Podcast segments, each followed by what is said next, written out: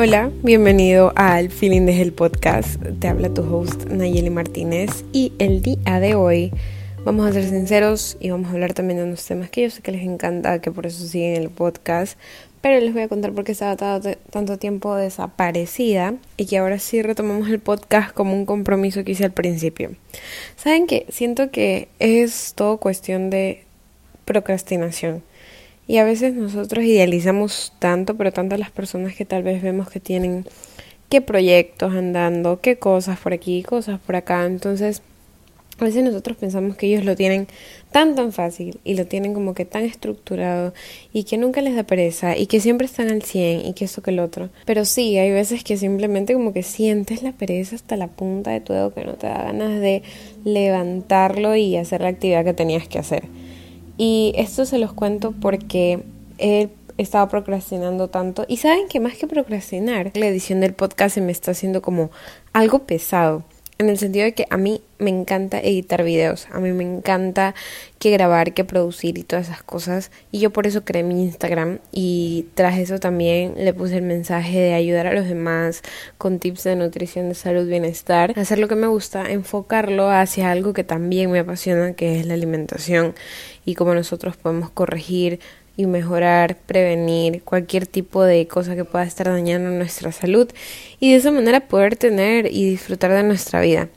Entonces, lo que les quería decir, esto de editar audios, como yo soy una persona muy visual, editar los audios simplemente era como súper pesado para mí, como que se me hacía una carga inmensa. Cuando yo edito videos es súper, como que súper es como que súper relajante, fluyen las cosas, incluso es como que más creatividad sale de mí.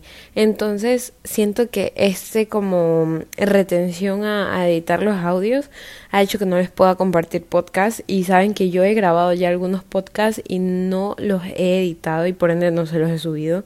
Entonces este ya es la definitiva, me dije una Yeli, tú tienes que retomar esto antes que acabe el año, no puedes dejarlo para el próximo año y ya y dejarlo ahí porque siento que cuando nosotros más le ponemos esto de eh, enfoque a medir el tiempo o enfoque a eh, idealizar un día o el comienzo de un año para poder trabajar en nosotros, es cuando más nosotros se nos hace difícil empezar.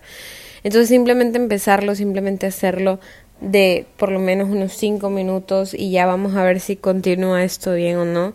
Siento que ha sido como la medicina para poder hacer todas las actividades que últimamente me están costando mucho hacer pero no es como que no las disfrute, simplemente es como que sé que las debo hacer, pero ya no sé, son tanto como una diversión para mí, sino que es una responsabilidad. Y yo personalmente siento que todos mis proyectos, el podcast, mi, mi marca personal, en mi Instagram y todos los proyectos que yo tengo andando son mis responsabilidades y sí me apasionan y me divierten mucho el proceso creativo y compartir con ustedes y poder ayudarles, contribuirles de alguna manera en su vida, pero cuando las situaciones como que se ponen una encima de otra, una responsabilidad sobre otra cae, aparte del trabajo, el nivel académico, es como más pesado y, ya como que sientes como que como esto fue al principio un proyecto que tú le iniciaste, ahí es cuando se ve la lealtad hacia tu palabra y si tú realmente vas a continuar trabajando en ti y en lo que te habías prometido. Y bueno, esta es una forma de serme leal a mí misma, continuar con este podcast porque siempre yo digo, y es algo que sigo teniendo presente y en mente, es que nosotros somos unas personas que no tendemos a confiar en lo que nosotros nos autoprometemos precisamente porque no lo cumplimos y ya nos hemos demostrado en muchas maneras que no lo cumplimos y por eso nosotros no confiamos en que podamos lograr hacer cualquier cosa que se venga a nuestra mente o cualquier cosa que nosotros deseemos. Y eso es uno de los factores como claves que te pueden indicar si vas a lograr algo o no. Es con la mentalidad con la que vas a trabajar en ese algo.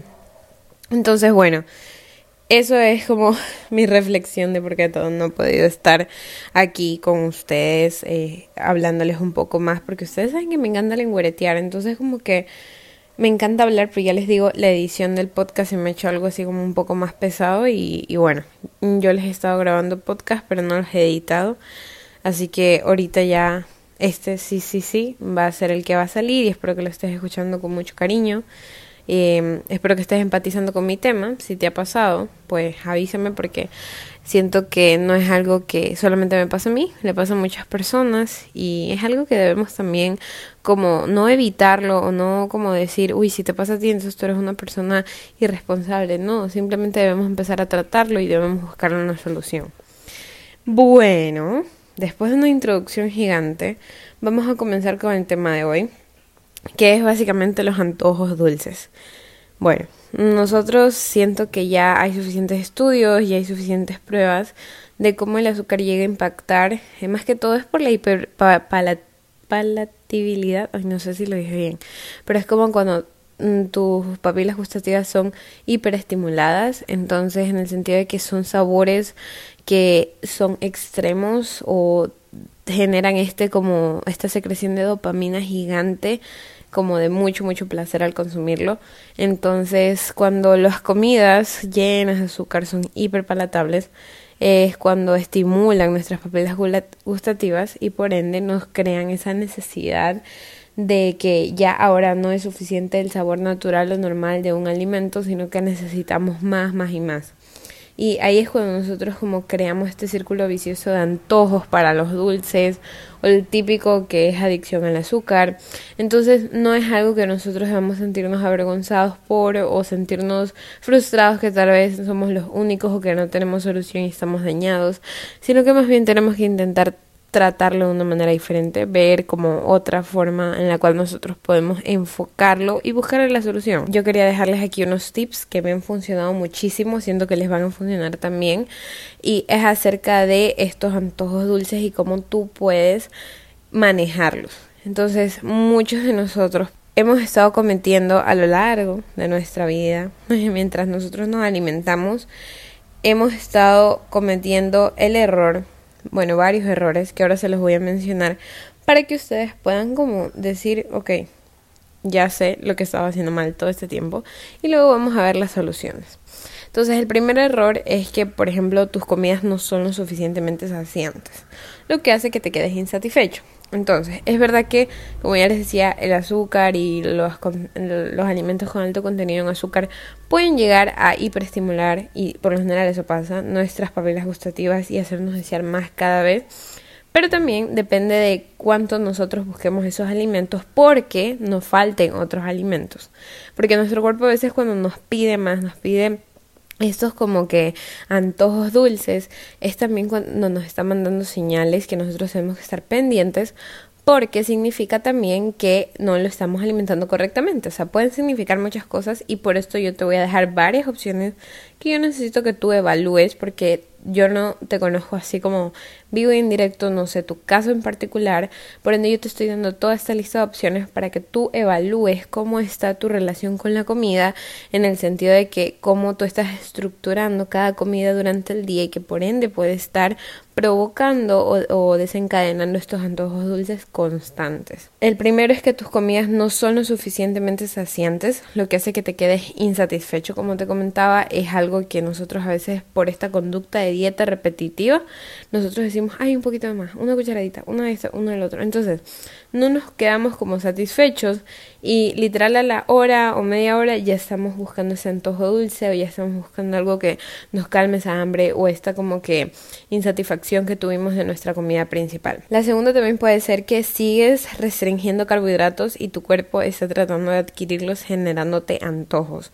Y esta es una de las cosas que yo más caía en, que yo por lo general mm, cuando no conocía a profundidad la nutrición y no la había estudiado, yo nomás me dejaba guiar por lo que salía en redes sociales o simplemente me dejaba guiar por cualquier opinión popular que tal vez mostraba algún resultado, pero no era basado en la ciencia y en lo que realmente es sostenible.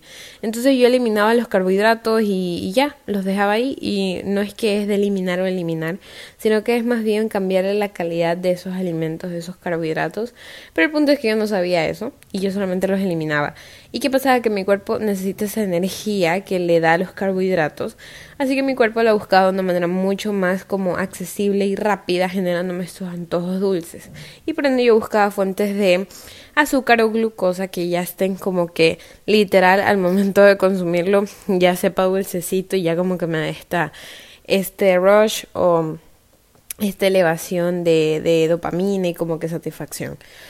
Ahora, otra cosita también es que puede ser que estés comiendo muy poco y tu cuerpo necesita energía rápida.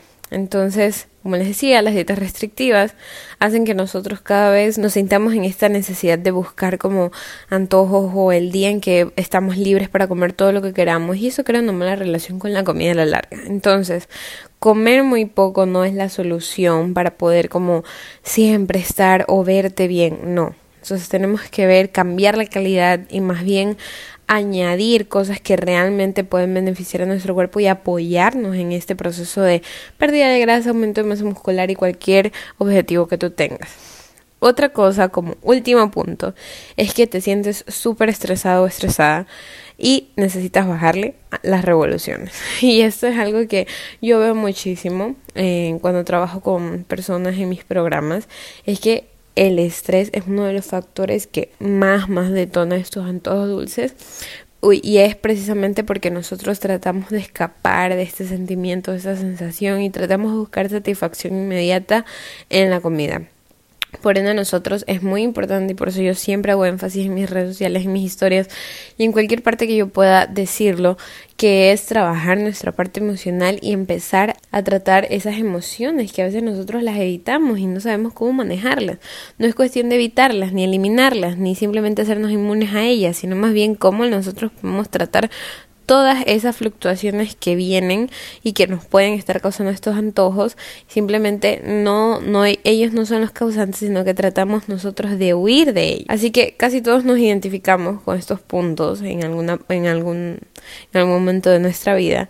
Pero lo primero que nosotros hacemos es googlear la solución y la única respuesta que tenemos es lavarse los dientes después de comer. Siento que es la, la solución que nos da Google cada vez que nosotros podemos cómo quitar los antojos dulces. Lávate los dientes después de comer. Entonces es algo que nosotros debemos como mm, no tomárnoslo tan a pecho porque eso no, no elimina la causa de raíz. Entonces, ahora sí vamos a ver tres cositas que tú puedes hacer para poder dejar los antojos dulces. Lo primero es hacer cada comida súper saciante. ¿Cómo lo puedes hacer? Añadiendo el aceite de oliva, nueces troceadas, aguacate y una fuente de proteína de buena calidad. Eso te va a ayudar a que tu plato al final no solamente sea completo en nutrientes, sino que realmente te pueda dejar satisfecha. El otro punto es estratégicamente incluir carbohidratos de buena calidad, como esos carbohidratos densos en nutrientes, y altos en fibra. Por ejemplo, los tubérculos, las papas, los camotes, la yuca, la avena y otros granos integrales de tu preferencia, como el arroz y la quinoa. Entonces, eso te va a ayudar bastante a que tú puedas no solamente tener carbohidratos presentes, pero carbohidratos de buena calidad y de esa manera garantizar más nutrientes a tu organismo, mm, una energía de buena calidad. Y por último, sal del espacio donde estás. A veces nosotros estamos tan como sofocados o estamos repetitivamente en el mismo espacio y por así decirlo nos como encasilla y tal vez nos frustra o tal vez lo relacionamos con no nos causa emociones positivas. Entonces tratar de, de caminar hacia otros lados y tratar de despejar como visualmente donde te encuentras te va a ayudar bastante también a disipar todas esas emociones todo ese estrés tal vez que tengas o todos esos pensamientos hacia ya querer taparlo con la comida. Algo que sí quiero que tengas muy presente es que si tú quieres dulce de vez en cuando está bien.